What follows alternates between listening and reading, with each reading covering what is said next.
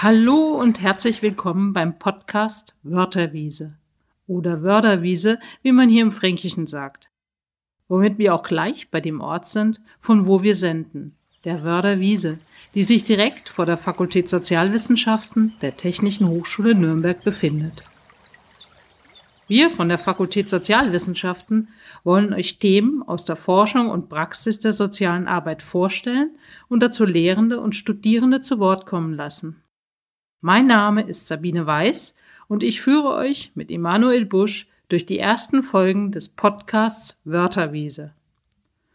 Ja, vielen Dank Sabine für die schöne Einführung. Mein Name ist Emanuel Busch und auch ich wünsche euch viel Spaß mit unserem Podcast.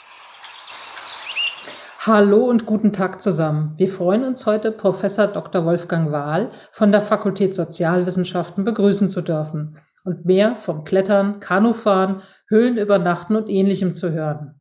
Das sind alles spannende Freizeitaktivitäten in der Natur. Sie erfordern aber auch einigen Mut. Herr Professor Wahl, warum sind es auch Methoden der sozialen Arbeit und warum gilt Erlebnispädagogik mittlerweile als eine erfolgreiche und etablierte Praxis in der Arbeit mit Kindern, Jugendlichen und Erwachsenen und wird an vielen Hochschulen in sozial- und erziehungswissenschaftlichen Studiengängen gelehrt? Ja, Erlebnispädagogik ist auch und vor allem ja erstmal eine Sozialpädagogik. Es hat ja mit Gruppen zu tun und Sozialpädagogik ist klassischerweise an den Hochschulen für angewandte Wissenschaften verortet. Es gibt zwar auch außerhalb Bayerns wenige Universitäten, die sich mit Sozialpädagogik beschäftigen, aber an den Unis findet man die Erlebnispädagogik vorwiegend ähm, im, im Rahmen von Pädagogik oder allenfalls noch Sportwissenschaften.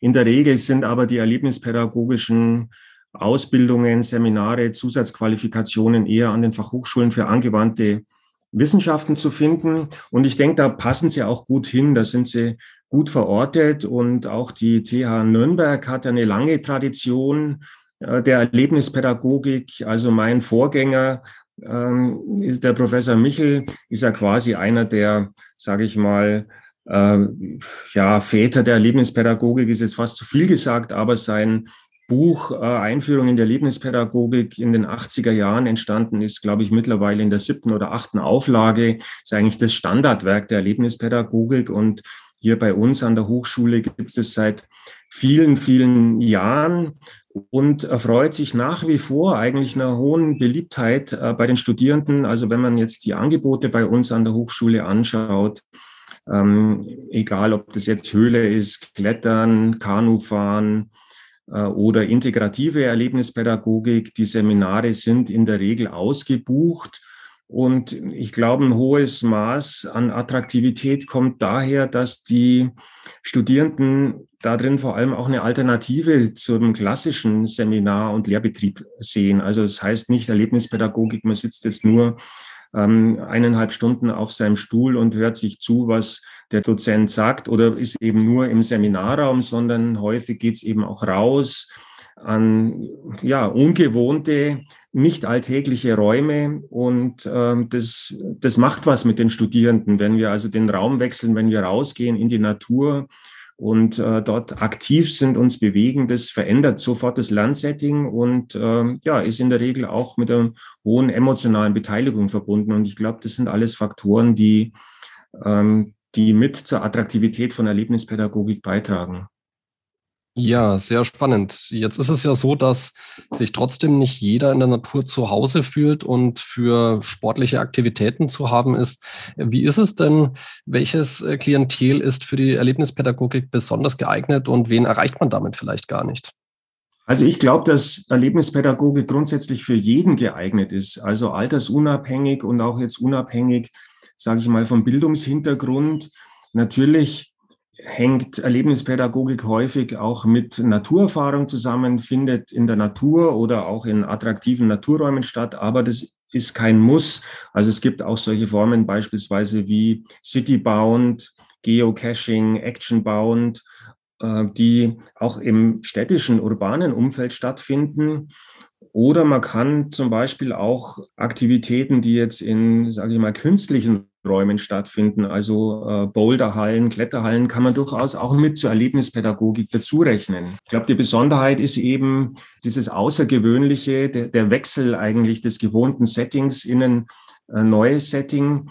Und ähm, grundsätzlich ist es für jede Zielgruppe attraktiv und ich glaube, dass vor allem auch äh, Kinder, Jugendliche, die vielleicht aus bildungsfernen Schichten kommen, normalerweise ihr gewohntes Umfeld wenig verlassen, dass die besonders profitieren eigentlich von solchen Aktivitäten, wo man dann auch mal den Raum wechselt, woanders hingeht, weil ein Wechsel des Settings hat immer auch mit, äh, mit Erfahrungen, mit neuen Erfahrungen, mit Bildungserlebnissen zu tun. Echtheit, Direktheit und Authentizität sind in unserer von Technik und Medien geprägten Welt heute gefragter denn je.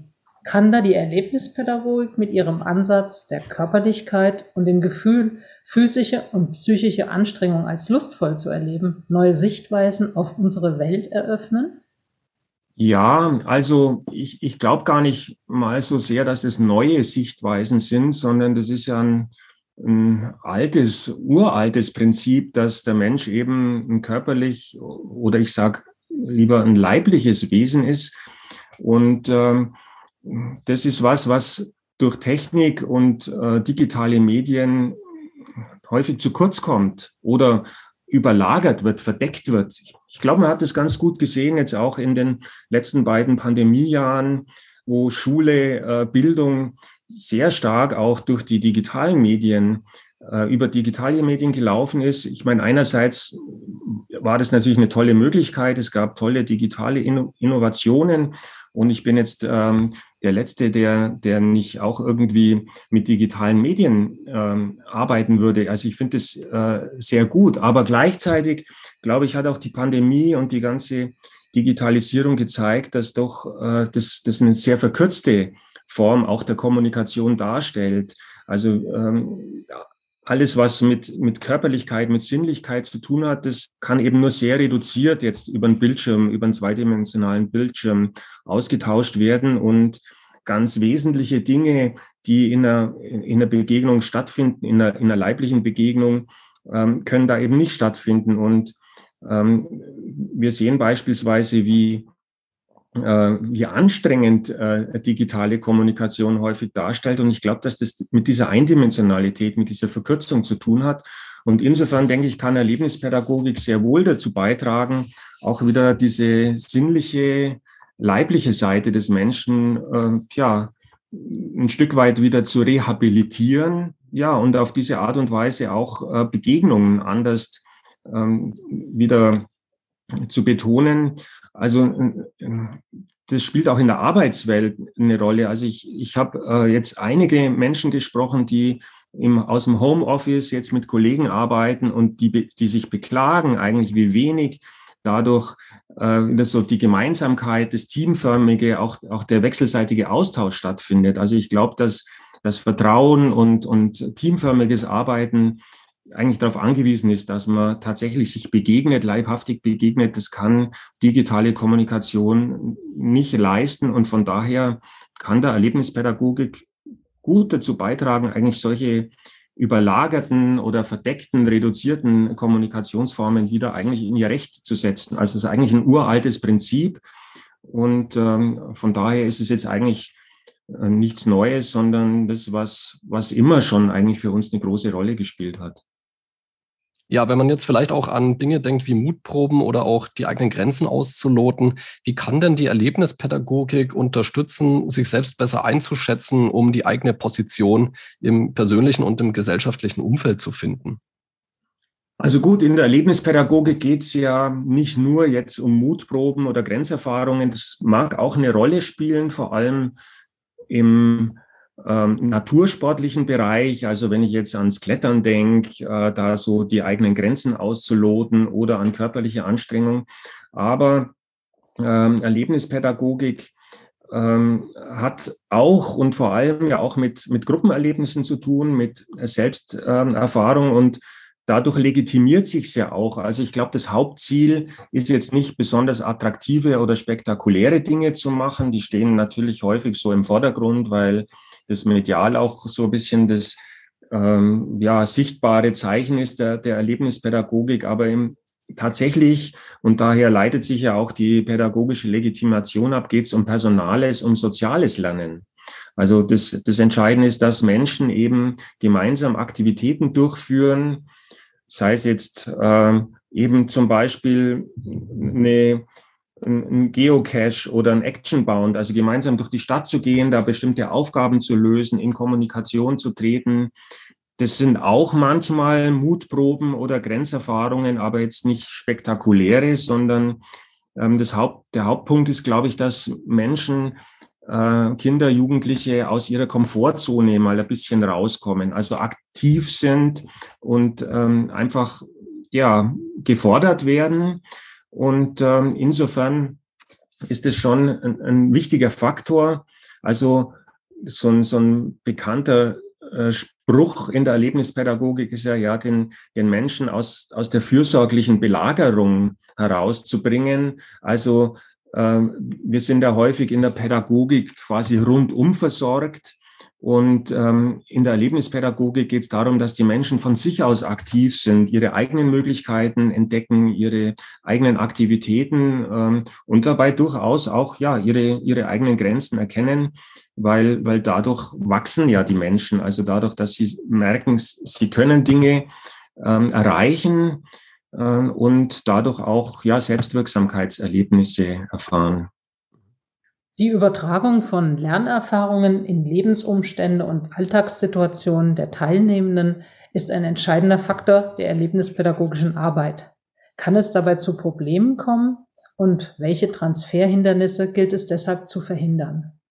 Ja, also die Transferproblematik ist natürlich ein großes Thema in der Erlebnispädagogik, aber es ist ja auch nicht nur in der Erlebnispädagogik, also überall in jeder Form der Pädagogik, wo ich äh, den, den Menschen was beibringe, wo es um Vermittlung geht von Bildung, ähm, habe ich das Problem, ja, können das die Menschen dann auch umsetzen im Alltag? Können sie das in ihr Leben integrieren? Also das ist jetzt keine spezifische ähm, Frage der Erlebnispädagogik, aber sie stellt sich natürlich dort besonders, weil ich ja in der Regel aus dem Alltag rausgehe in besondere außeralltägliche Situationen, dann dort etwas lerne und die Frage stellt sich ja, wie kann ich das dann wieder in den Alltag integrieren? Äh, kann ich das dann umsetzen?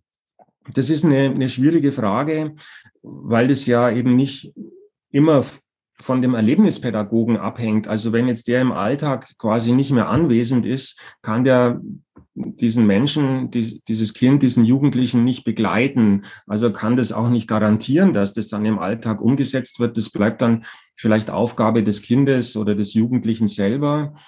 Die beste Garantie, glaube ich, für einen Transfer ist, wenn wenn die, die Erlebnispädagogen auch gleichzeitig diejenigen sind, die auch im Alltag der Kinder und Jugendlichen da sind. Also ich sage jetzt mal, wenn jetzt irgendwie eine erlebnispädagogische Aktion mit, mit einer Schulklasse stattfindet und da ist beispielsweise die Lehrerin oder auch die Schulsozialarbeiterin mit dabei, die erleben dann die Kinder in, in einer außeralltäglichen Situation, erleben dann, wie Kinder zum Beispiel eine Grenze ja, überschreiten, an ihre Grenzen gehen, was leisten, was schaffen. Und solche Situationen können dann häufig so ein Anker sein, der dann im Alltag, auf den man im Alltag immer wieder dann eingeht und, und zurückkommt. Und wenn da eben so eine Kontinuität da ist, dass die, die Erlebnispädagogen auch im pädagogischen Alltag der Kinder präsent sind, das ist, glaube ich, die beste Garantie für so einen Transfer. Häufig ist es halt nicht möglich. Ähm, und dann ja, hat man halt die Hoffnung, dass die Betroffenen selber irgendwie das lernen oder einfach aus der Selbsterfahrung, aus der Selbstwirksamkeitserfahrung heraus merken, aha, ich habe ja da auch was geleistet, vielleicht kann ich das ja im Alltag auch umsetzen. Ähm, ob das dann gelingt oder nicht, das steht dann eigentlich nicht mehr in der Macht der Erlebnispädagogik selber. Ja, äh, gibt es denn besondere Entwicklungs- oder Gestaltungsmöglichkeiten, die du für die Erlebnispädagogik siehst, um sich von so einer, von diesem Bild dieser Outdoor-Pädagogik äh, zu einer Indoor-Pädagogik mit künstlerischen, musischen, kulturellen und vielleicht sogar auch technischen Inhalten zu entwickeln? Es gibt ja zum Beispiel Buchpublikationen Erlebnispädagogik im Klassenzimmer oder Erlebnispädagogik im Seminarraum. Ähm, für mich ist es keine Erlebnispädagogik.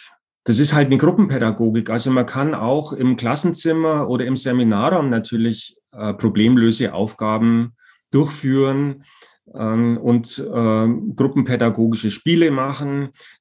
Äh, das ist halt dann Gruppenpädagogik. Das ist ja auch gut, ist ja nicht schlecht deswegen. Aber ich würde es dann nicht als Erlebnispädagogik bezeichnen, weil für mich eigentlich ein entscheidendes Kriterium fehlt. Das sind diese außeralltäglichen Räume. Also der Raum ist hat eine ganz entscheidende Funktion. Ähm, es gibt so einen, so einen Ausspruch vom, von einem, so einem äh, Reggio-Pädagogen Loris Malaguzzi, der hat allerdings in einem anderen Zusammenhang mal gesagt, der Raum ist der dritte Erzieher. Also dritte Erzieher neben dem, dem eigentlichen Erzieher, also dem Lehrer oder Pädagogen, ist der zweite Erzieher sind die anderen Kinder oder anderen Jugendlichen und der dritte Erzieher ist der Raum. Und das heißt eben, das habe ich vorher schon kurz angesprochen, wenn man eben rausgeht in ein anderes Umfeld, in einen anderen Raum, dann macht es was mit jemandem. Also die Natur hat von sich aus eine bestimmte Wirkung, eine Atmosphäre. Also wenn ich jetzt äh, an einer Kletterwand bin oder auf dem Berg oben stehe oder in eine Höhle, das macht was mit uns. Ähm, und das verändert uns auch in einer gewissen Weise. Und diese Wirkungen, diese Atmosphären, äh, die von Räumen ausgehen, die sind, glaube ich, essentieller Bestandteil der Erlebnispädagogik. Deswegen ähm, glaube ich, ist es aus meiner Sicht nicht sinnvoll, jetzt Erlebnispädagogik irgendwie ähm, an der Schule ins Klassenzimmer oder in den Seminarraum zu transferieren. Also wie gesagt, man kann auch handlungsorientierte Methoden im Seminarraum oder hinter der Hochschule auf der Wörterwiese durchführen. Also der Werner Michel hat mal so ein bisschen abwertend gesagt, ja, das ist Parkplatzpädagogik. Also man führt dann irgendwelche Spielchen am Parkplatz durch. Das kann man auch machen. Aber ist es dann schon Erlebnispädagogik? Also gut, da gibt's fließende Grenzen. Das ist schwierig, ähm, im Einzelfall auch wirklich trennscharf abzugrenzen. Es gibt aber, glaube ich, schon große Überschneidungen, äh, zum Beispiel zum Bereich der Tierpädagogik oder auch äh, zum Bereich der Zirkuspädagogik äh, oder Theaterpädagogik. Also letztlich arbeiten die ja auch mit Erlebnissen. Ich muss dort auch meine Grenzen überwinden. Ich kann dort auch Soziales Lernen, personales Lernen irgendwie gestalten. Ähm, aber für mich gehört eben ganz entscheidend mit äh, das aktive Tun, die Bewegung und ähm, das, das außeralltägliche, äh, die außeralltäglichen Räume. Und wenn das eben, wenn diese Kriterien nicht erfüllt werden, dann wäre es für mich keine Erlebnispädagogik. Ähm, aber es kann auch sein, dass das andere anders sehen. Also die Frage der Abgrenzung zu, zu verwandten äh, Pädagogiken, die ist nicht geklärt. Aber ich meine, es kann ja, man kann ja auch die Theaterpädagogik, die Kunstpädagogik, ähm, Musikpädagogik auch, also ich sehe das eher als so ein Nebeneinander. Also ich würde jetzt auch nicht sehen, dass die Erlebnispädagogik da jetzt äh, eine ganz herausragende Position hat, sondern ein Theaterstück mit anderen zusammen einzustudieren oder in einem Chor zu singen, Musik zu machen, das ist natürlich auch mit anderen Erlebnissen verbunden. Also die Erlebnispädagogik hat jetzt nicht das Erlebnis oder die pädagogische Erfahrung für sich gepachtet. Aber erlebnispädagogisch wäre dann auch, wenn ich einen Actionbound ähm, mit ein paar anderen zusammen mache, um äh, Kunst im öffentlichen Raum in meiner Stadt zu erfahren. Durchaus. Also ähm, das ist jetzt nicht an Natursport gebunden, sondern man kann Erlebnispädagogik auch ähm, ja, in der Stadt, in urbanen Räumen machen, auch mit künstlerischen Aktivitäten verbinden. Zum Beispiel äh, war ich selber mehrmals schon ähm, äh, bei so äh, Landart-Kunstprojekten mit dabei. Gut, die finden jetzt auch in der Natur statt, ähm, aber das ist jetzt nicht groß mit Aktivitäten verbunden oder mit sportlichen Herausforderungen, sondern man ist da vielleicht einen ganzen Tag irgendwo ähm, ähm, auf dem Hochplateau und schleppt Steine und, und versucht die irgendwie zu einem äh, Kunstwerk zusammenzufügen. und das geht auch mit ganz, ganz intensiven Erfahrungen einher und ich kann mir auch gut vorstellen, dass sowas eben im städtischen, urbanen Raum äh, seinen Platz hat. Also da wäre ich jetzt nicht, da würde ich jetzt die, die Grenzen nicht so eng ziehen. Ja, Wolfgang, ähm, es gibt ja bei uns an der Fakultät auch noch den Zertifikatskurs für Erlebnispädagogik. Äh, was lernen denn die Teilnehmenden dort? Äh, wie kann man sich das dann genau vorstellen? Ja, der Zertifikatskurs Basisqualifikation Erlebnispädagogik ist allen Studierenden offen. Die Voraussetzungen sind eigentlich, dass man äh, eingeschrieben ist bei uns an der Fakultät und dann kann jeder dieses Zertifikat erwerben. Das ist also was, was zusätzlich zum Bachelor-Zeugnis dann ausgegeben wird, also ein Zertifikat und noch ein Zeugnis. Was muss man dafür machen? Also insgesamt äh, beinhaltet der Zertifikatskurs sechs verschiedene Module. Also das sind vier Module, sind ganz normale Lehrveranstaltungen, also AW-Fächer, ähm, CAP-Fächer oder ein Querschnitt. Und ähm, da kann man sich aus einer bestimmten Anzahl von Veranstaltungen, von erlebnispädagogischen Seminaren welche aussuchen, also beispielsweise Klettern, Höhle, Sommeruniversität, was auch immer. Ähm, und da macht man insgesamt eben vier ähm, dieser äh, Lehrveranstaltungen, wählt man aus. Dann muss man äh, eine fünftägige Hospitation bei irgendeinem erlebnispädagogischen Träger ähm, absolvieren mhm. und ähm, am Ende dann, nachdem man diese ähm, ja, Module äh, absolviert hat, muss man noch ein kleines äh, erlebnispädagogisches Projekt durchführen. Das kann man entweder alleine machen oder man kann sich auch jemanden anderen suchen zu zweit, um, um ein Projekt mit irgendeiner Zielgruppe durchzuführen. Man kann sich auch eine Einrichtung oder einen Träger suchen und sich in ein vorhandenes Programm irgendwo einklinken und muss dann halt die entsprechende Aktion, äh, den Kurs äh, für diesen Träger dann durchführen, einen kleinen Projektbericht schreiben. Und dann hat man eigentlich die äh, Voraussetzungen, wenn man alle Leistungen äh, erfüllt hat, dann bekommt man eben dieses Zertifikat der Vorteil ist, dass man eben diese vier Module, ähm, die ich gerade erwähnt habe, quasi doppelt anerkannt bekommt, weil man die ja ohnehin im Rahmen seines Studiums machen muss. Also CAP-Fächer oder AW-Fächer muss man ohnehin machen. Und wenn man die dann eben gleichzeitig im erlebnispädagogischen Bereich macht, dann bekommt man die auch für diesen Zertifikatskurs anerkannt. Also das ist, glaube ich, eine ganz ähm, gute Möglichkeiten, zusätzliches Zertifikat zu erhalten. Der Mehrwert eines solchen Zertifikats ist, dass man halt dann gegenüber einem zukünftigen Arbeitgeber nachweisen kann, dass man schon gewisse Erfahrungen hat im erlebnispädagogischen Bereich. Das ist jetzt natürlich keine sehr hochschwellige Ausbildung. Also man hat jetzt beispielsweise keine fachsportliche Qualifikation im Bereich Klettern oder Höhle oder so. Also man ist dann nicht jetzt Kletterlehrer oder Höhlenführer, aber hat doch äh, gewisse Erfahrungen in diesem Bereich. Und äh, für viele Träger, gerade im Bereich der Kinder- und Jugendhilfe, ist es schon äh, ein Bonus, wenn ich sagen, ja, die Bewerberin, der Bewerber kennt sich in dem Bereich aus und kann dann möglicherweise auch bei uns in der Einrichtung erlebnispädagogisch arbeiten. Mhm. Also Studierende, die, äh, die sich dafür interessieren, die melden sich einfach bei mir per E-Mail. Ähm, ich nehme die dann auf ähm, in diesen Zertifikatskurs und die haben dann im Grunde die ganze, äh, ihre ganze Studienzeit, während ihres ganzen Studiumszeit, äh, diese Zertifikatskurse, diese einzelnen Module äh, zu absolvieren. Und äh, insofern ist es eigentlich jetzt kein so großer zusätzlicher Aufwand. Ja, das klingt äh, tatsächlich sehr spannend. Ich bin jetzt äh, doch nochmal neugierig geworden, Wolfgang. Äh, du hast ja erwähnt, dass die Teilnehmenden im Zertifikatskurs auch äh, wirklich äh, Praxisprojekte dann auch in Praxiseinrichtungen als Teil äh, des Leistungsnachweises dann absolvieren müssen. Und du führst diesen Zertifikatskurs ja jetzt doch auch schon einige Jahre durch. Ähm, Gab es denn da jetzt in den letzten Jahren wirklich äh, spannende Projekte? Gibt es da irgendwas, was für dich wirklich rausgestochen ist? Ja, also die letzten zwei Jahre ist es leider pandemiebedingt natürlich ein bisschen ähm, auf ähm, möchte mal sagen, Sparflamme gelaufen, weil viele erlebnispädagogische Anbieter nichts durchführen konnten aufgrund der Pandemiebestimmungen. Also manche erlebnispädagogische Einrichtungen haben zum Beispiel komplett geschlossen, weil es nicht möglich war, dass ja Gruppen überhaupt ähm, miteinander erlebnispädagogisch arbeiten.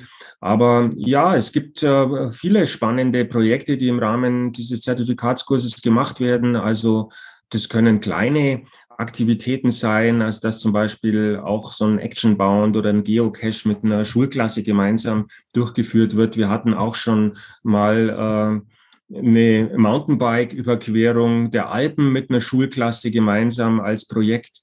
Also das können ganz kleine Dinge sein, die vielleicht nur zwei, drei Tage dauern. Das können aber auch ganze Wochenendveranstaltungen sein. Das hängt auch von den Studierenden ab und äh, da sind im Grunde keine, äh, keine engen Grenzen gesetzt.